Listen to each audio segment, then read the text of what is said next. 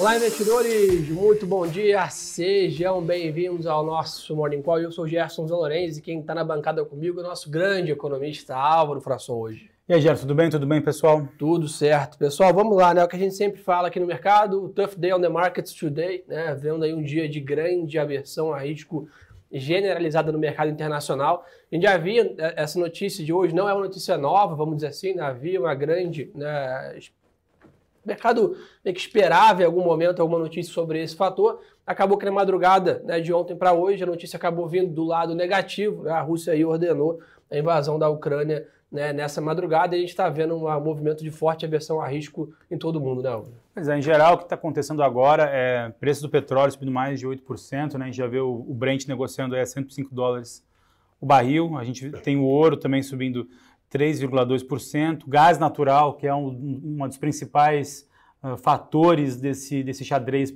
geopolítico, está subindo 31,8% agora também, além de preços do agro, né, negociados uh, no mercado internacional, os futuros negociados no agro internacional, como uh, milho subindo 5%, trigo subindo 5%, soja subindo também 5% no dia de hoje, ou seja, clima de aversão a risco muito grande. É, tanto a Rússia quanto a Ucrânia são players importantes nesse play de commodities, né? tanto no agro quanto né, na parte de combustíveis. É por isso que o mercado está é, nessa visão. Então, você entender a magnitude desse movimento, tá? S&P futuro aí cai próximo de 2,5%, Londres cai acima de 3%, a gente viu ali a Alemanha a 5% ali né, no pior momento da manhã, é, e o índice em geral ali, né, que a gente acompanha, que é o Stock 600, são as 600 maiores empresas do continente europeu próximo de 3% de queda também. E o que chama atenção, né, o MSCI Emerging Markets, que a Rússia também está incluída nessa sexta, o Brasil também apontava uma queda de 4%. Quando eu olhei o WZ né, há pouco tempo atrás aqui,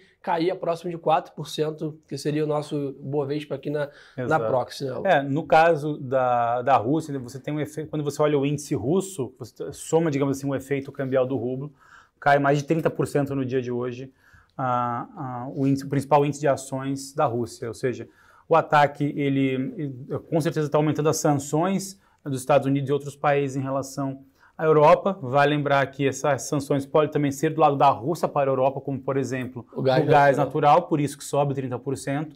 E agora o mundo aguarda uma tensão de militarização desse conflito, uma vez que a Rússia, ela não apenas, que o Putin não apenas Uh, fez movimentos em Donetsk e Luhansk, que ele tinha reconhecido, mas também já começa a avançar em outras regiões da Ucrânia, no qual não teve, digamos assim, um reconhecimento de república, ou seja, de fato há uma invasão em todo o país. É importante ressaltar que essa invasão, óbvio, apesar de toda a repercussão que só ela por si só né, traz no mercado, mas é muito mais que está até falando com o Álvaro aqui antes de começar o Morning Call, né? Isso gera implicações no mundo todo em diversos fatores, né? principalmente quando a gente olha esse spike de preço de commodities e né, é, agrícolas e né, de combustíveis vai direto para a inflação, né, Então, a, os, o mercado, né, os economistas, os, os traders, eles já olham o que isso pode gerar de reflexo um ano à frente. Né? E aí por isso que o mercado fica tão negativo também com essa visão de talvez mais inflação no mundo, mais juros nos Estados Unidos. Né? Perfeito. No mundo, perfeito. né? Vamos Exato. dizer assim. Né? É, eu acho que o, o movimento hoje nas, nas, curvas de juros é, dos Estados Unidos é de queda, tanto, tanto no de dois anos quanto do, a, o Treasury de 10 anos. 13 bips de queda de 10 anos. Exatamente, é uma queda bem significativa, ou seja, uh, como uh, se espera, digamos assim, uma, uma redução da atividade econômica por conta desses conflitos, talvez as altas de juros não sejam talvez tão intensas quanto imaginava. E aí, em dois, dez anos cai. No entanto, tem o que você também comentou antes do é, da gente começar aqui o morning call, né? Porque essa, esses movimentos acabam elevando para cima o preço internacional das commodities, não só de petróleo, mas também de alimentos. Isso pode gerar uma pressão de inflação no curto prazo. E o que poderia gerar talvez aquela inclinação negativa da curva de juros, né? De, da parte mais curta permanecendo ainda elevada, mais pressionado, e a parte mais longa caindo por conta dessa, dessa necessidade, talvez, de menos juros para estimular a economia no momento de conflito.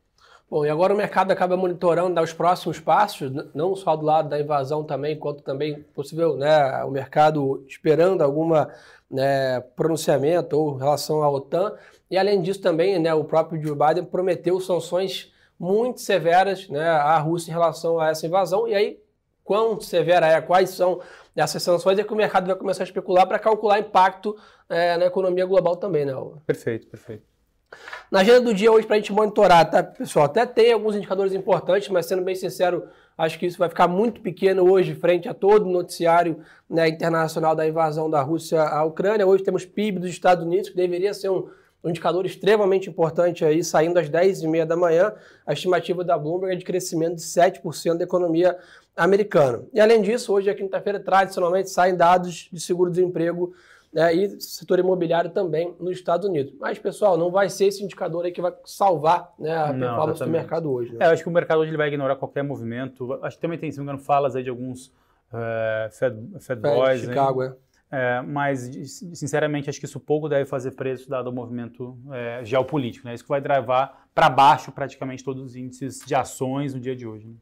E seguindo esse drive que o Álvaro comentou bem aqui de aversão a risco, o Bitcoin também segue essa dinâmica, 7% de queda, 35 mil dólares. Então, pessoal, hoje né, no mercado internacional, é aquele dia que você né, olha a tela inteira e você não acha praticamente nenhum ativo em alta, a não ser o dólar. Né? DXY hoje subindo quase 1%, né, um dia de aversão a risco acaba que sai né, fluxo de demais ativos e corre para o dólar nesse momento. Então, é aquele dia que você abre ali o teu terminal, e só o dólar está subindo, né? dificilmente, desde o Bitcoin, ações, commodities, né? Você tem toda uma saída de capital, uma aversão a risco nesses movimentos. Então, atenção redobrada nisso, é, dado um dia de aversão global é, muito forte, né? ainda, claro, bem abaixo do que a gente viu lá na pandemia, de o mercado já abrir né, esse quick break aqui, Exato. etc. Acho que, é claro, é, é, é uma, um movimento ainda bem mais fraco do que daquele pré-carnaval também, né, de 2020, é. porém, tem que ter cuidado. Né? Exato. Eu acho que tem, tem um ponto, inclusive, a gente está debatendo aqui, aqui dentro ainda, como o assunto é muito recente, a gente tem que estudar para para falar algo mais, talvez, direcional e assertivo, mas acho que o debate que está acontecendo no mercado a partir de agora é em relação a ações de Brasil.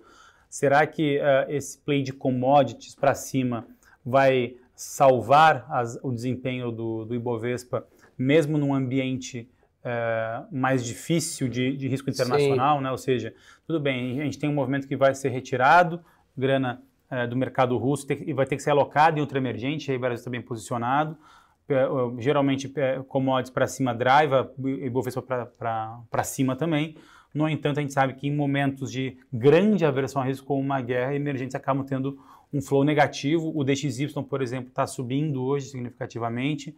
A gente pode ter um desempenho também aí do, do câmbio uh, voltando um pouco a esse otimismo todo que a gente viu nas últimas, desde o início do ano. Então, ainda assim, tem questões que nos fazem ficar um pouco é, reticentes ou pé atrás com o otimismo de Brasil por conta do aumento do preço commodities. Talvez o net não seja exatamente Talvez suavize positivo. o movimento, mas não tem esse ímpeto para ter uma grande alta. Então esse é um pouco do cenário internacional, como o Mauro comentou com vocês, né? Isso aconteceu agora há pouco, na madrugada, então ainda né, a gente não tem muita informação, muita análise, até da amplitude né, dessa invasão. A cada minuto chegam notícias novas aqui de cidades novas invadidas, é, é, bombardeiros e etc. Então a gente ainda, é claro, vai atualizando vocês ao longo do dia conforme evoluir mais esse noticiário. Vamos para o Brasil, Álvaro, vou comentar aqui. Acho que é óbvio, né? A gente deve sofrer essa versão a risco internacional nessa abertura, com certeza, né? Como eu comentei. O EWZ cai acima de 4%, que é o nosso Ibovespa negociado né, no mercado americano. As ADRs em geral né, estão em queda, porém, a ADR da Petrobras mostra aí uma alta de 4,1% depois da empresa ter divulgado aí também né, um resultado que acabou agradando muitos investidores, reportou um lucro, né, o maior lucro da história da companhia, foram 100, 107 praticamente bilhões de reais né, de lucro no, no, último exercício e além disso vai pagar 101 bilhão, bilhões de reais em dividendos. Então isso dá aí só nesse, nessa distribuição de agora mais quase 2,90 reais por ação de dividendos. Então vai na contramão, né? O resultado foi tão bom que ele ignora todo o macro e vai olhando só para o micro aí, aproveitando também, claro, esse petróleo acima perfeito, de 100 dólares. Perfeito, perfeito. Então, acho que isso, né, a gente sabe o peso que a Petrobras tem no nosso índice, então isso deve ajudar um pouco aqui a conter essa onda avassaladora aí de aversão a risco é, no mercado internacional. Assim, eu, eu acho que, de novo, né, vale lembrar que a Bolsa Brasileira teve um desempenho muito positivo por conta da entrada do investidor estrangeiro. Muito, né? né? É, quando a gente olha, por exemplo, o desempenho do Ibovespa contra o índice de small caps aqui no Brasil, o índice Bovespa está no positivo, o small caps está levemente no negativo. Uh, por quê? Porque foi basicamente um, um inflow muito grande para as uh, blue chips, né, que se chama, né, que basicamente as empresas ligadas ao setor financeiro e de commodities aqui no Brasil. Agora, se tiver, digamos, um outflow, né, uma saída mais significativa desse investidor estrangeiro, ele pode retirar justamente dessas Boa. empresas é, de blue chips e aí isso pesar mais no índice nesse primeiro momento. De novo, acho que tem, existem argumentos e drivers tanto para cima quanto para baixo aqui no Brasil, mas uh, acho que a cautela é a, sempre o melhor conselho nesses momentos de grande aversão a risco. Bom, abre um ponto importante, o pessoal já está até levantando esse assunto aqui. Esse petróleo a 105 aí, né, como que isso impacta aqui? Né, se deve gerar mais os commodities agrícolas em alta, será que tem uma, uma, pressão adicional na nossa inflação aqui no local? Sem dúvida, acho que isso pode gerar uma pressão ainda maior. Talvez isso possa até acelerar a, a proposta da, da, das, dos projetos de lei que estão na Câmara para, digamos assim, diminuir a tributação dos combustíveis e suavizar os preços, né? Da, isso pode estressar. Se isso avançar, pode retirar a uh, uh, pressão na inflação. Né? É, isso seria positivo. Claro que na inflação de curto prazo isso poderia ser um, um problema fiscal que poderia aumentar, inclusive, expectativas à frente de inflação ou, ou, ou curva de juros também um pouco mais para cima. É, mas esse, com certeza o movimento de petróleo para cima vai impactar a IPCA. De novo, se isso impactar, pode acelerar o processo dentro da, do Congresso para que se acelere esses projetos e retirar uma pressão no IPCA para cima. Pô, esse, um desses projetos está tá marcado para o dia 8 de março, que é a votação aí em relação aos, aos preços dos combustíveis. A Câmara aprovou ontem o texto base do projeto que legaliza bingos e cassinos aqui no Brasil. Né? Então, esse movimento já tinha adiantado isso para vocês ontem, no último é, Morning Call. O projeto do dia aqui no Brasil não tem nada né, que talvez faça grande preço. E tem PNAD aí, 9 da manhã, é, e dados de crédito 9 e meia. Mas comparado ao que a gente tem de news flow internacional e commodities, não é isso também que vai mexer preço. Perfeito. Então, pessoal, na parte corporativa, como eu comentei, Petrobras já foi o grande destaque, a Ambev também né, reportou seu resultado, teve uma queda né, de 45% em versus 2020 no seu resultado, que pode prejudicar um pouco aí né, as ações da companhia ainda, né? Lembrando aqui que são empresas que têm muita correlação com a nossa atividade aqui local, que o Álvaro sempre comenta que a gente sabe que está muito punida ainda né, em relação à retomada da pandemia, etc. O PIB no Brasil ainda é né, muito próximo de zero na nossa visão aqui. É, hoje tem resultado da Vale, importantíssimo, né? Saiu a Petro né, agora pela manhã. Hoje tem resultado da Vale. Ontem teve resultado da Rio Tinto, que é uma das principais concorrentes da Vale, foi muito bem lá fora, então isso pode ser uma boa proxy aqui também. E a última grande notícia aqui do dia, né, para quem não acompanhou no finalzinho do mercado ontem, Redditor confirmou, né, a rede de hospitais no comunicado que comprou a Sul América né, Seguros. Né, então isso aí levou as ações da Sul América ontem a subirem 25% no final do dia e a Redditor a subir praticamente 9%. Né, então esse é um ponto importante. É, o cenário de M&As aí tá, tá bem aquecido para a gente monitorar. Ó, o pessoal está querendo saber aqui. Hoje podemos ter circuit break aqui na Bolsa? a via de regra não nos parece que será um movimento dessa magnitude. Mas, de novo, né, o que a gente tem hoje, até agora, são poucas notícias. Não. Então, se tiver algum pronunciamento do Putin, alguma coisa mais agressiva né, nesse tom, ou algum dado novo né, que possa impactar, o mercado vai abrir em queda forte, mas para chegar no circuit break tem que ter né, é. um, um movimento bem mais acima. Mas, de novo, quando o assunto é guerra, quando o assunto é sanções, etc., pode vir um movimento dessa magnitude, não? É, quando a gente olha aqui os futuros lá nos Estados Unidos, né, S&P e Dow Jones estão ali caindo em torno de 2,5%, 3%. Né? Então, não acredito que isso chegaria uh, no Brasil, a não, a não, ser que, de fato, o, o dólar fosse um, um, ponto aí muito importante, mas também está subindo, mas não está subindo tanto assim na margem. Ou seja, acho que vai, ter, vai ser um dia negativo para o Brasil, mas não... Acho que o circuit break não, não é um cenário base, não. Acho que é um cenário de caldo. Boa, importante. Então, acho que, claro, vamos continuar monitorando. Acho que o recado do dia hoje, né, para quem opera no, no, day trade, ali no dia a dia, tem que manter posições né, menos carregadas e stops né, mais atentos ali ficar em frente à tela. Como a gente comentou, vai abrir forte queda, pode intensificar essa queda, mas para chegar no circuit break é só chegar uma grande notícia nova em relação a isso, que tem chance de acontecer, então é bom estar tá de olho ali, dar um pouco mais de atenção hoje ao trade ali, porque realmente não é um dia comum né, de volatilidade no mercado internacional. É, Bom, a professor perguntou qual é, qual é a nossa visão para o ouro. Olha, é, agora com certeza uma visão mais altista, né? Assim, o, o ouro ele está subindo bem nos últimos meses, né? Ele saiu de uma faixa de 1.800 e agora está em 1.970. Uh, é, não sei se é uma faixa boa para comprar, uma vez que diferente da época da pandemia, quando começou a pandemia, o juro real americano que ele estava ali um pouquinho negativo, começou a ficar cada vez mais negativo. Uhum. E agora o juro real americano, tanto de, o de é, 12 meses, 2 anos, 5 ou 10 anos, o juro real americano ele está fechando, ele está voltando a, a, a, se aproximar do zero a zero. Uh, e quando isso acontece, quando é juro real americano para cima, geralmente a gente tem preço do ouro para baixo. Claro que, claro que tem um conflito. A gente pode escalar essa tensão por um mês, seis meses, a gente não sabe até onde isso vai, vai dar aqui na, no mercado. Enfim, então, uh, claro que o ouro, acho que para quem está posicionado é, é interessante, para quem está tá com uma tese talvez mais, uh, mais pessimista, pode ser ainda um movimento de alta. Vai lembrar ali que no auge da pandemia o ouro chegou em, em 2.100, 2.200 uh, dólares a onça. Agora, uh, acho que não, não tem no curto prazo, pelo menos, acho que uma, uma atratividade muito grande para um spike muito grande de investimento. Pode ser uma proteção, se for com esse view, como a gente sempre comenta, né, como um seguro para a carteira, não esperando acertar aquele cavalo com uma grande valorização, talvez sim possa fazer sentido para diminuir a volatilidade da carteira. Boa. Pessoal perguntando aqui se hoje pode ser um bom dia para fazer compras de ações. Então, basicamente, pessoal, de novo, tem que entender qual é o seu movimento. Né? Se você é um especulador, sem dúvida, hoje é um prato cheio de volatilidade.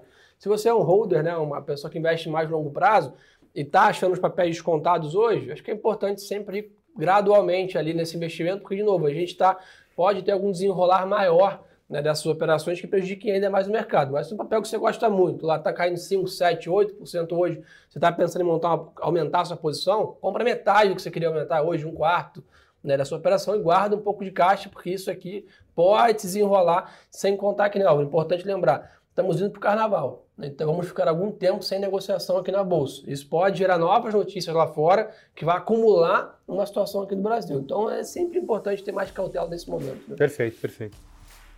É, mas o pessoal está querendo saber aqui. Se a gente acha que deve ter intervenção maior do Banco Central hoje no dólar? Hum, é, olha, não dá para saber. Assim, do Banco Central Russo, sim. Inclusive, eles já fizeram esse anúncio e vão intervir no mercado de câmbio. Dado, caindo 7%. Né? Exato, dado a queda forte do rublo russo. Né? Uh, mas não é uma moeda que tem uma, acho, uma grande circulação global, não acredito que vai mexer tanto uh, o mercado. Bom, o DXY está subindo hoje 1%. Acredito que o real vai ter uma correção.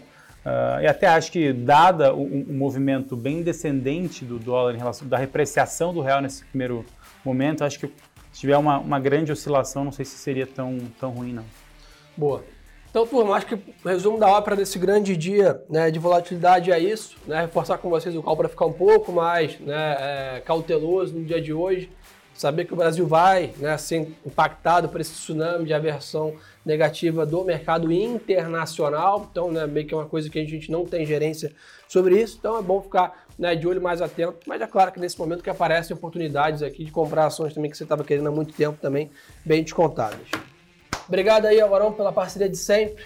Desejar a todos aí um ótimo dia de negócios. E lembre-se que o melhor ativo é sempre a boa informação.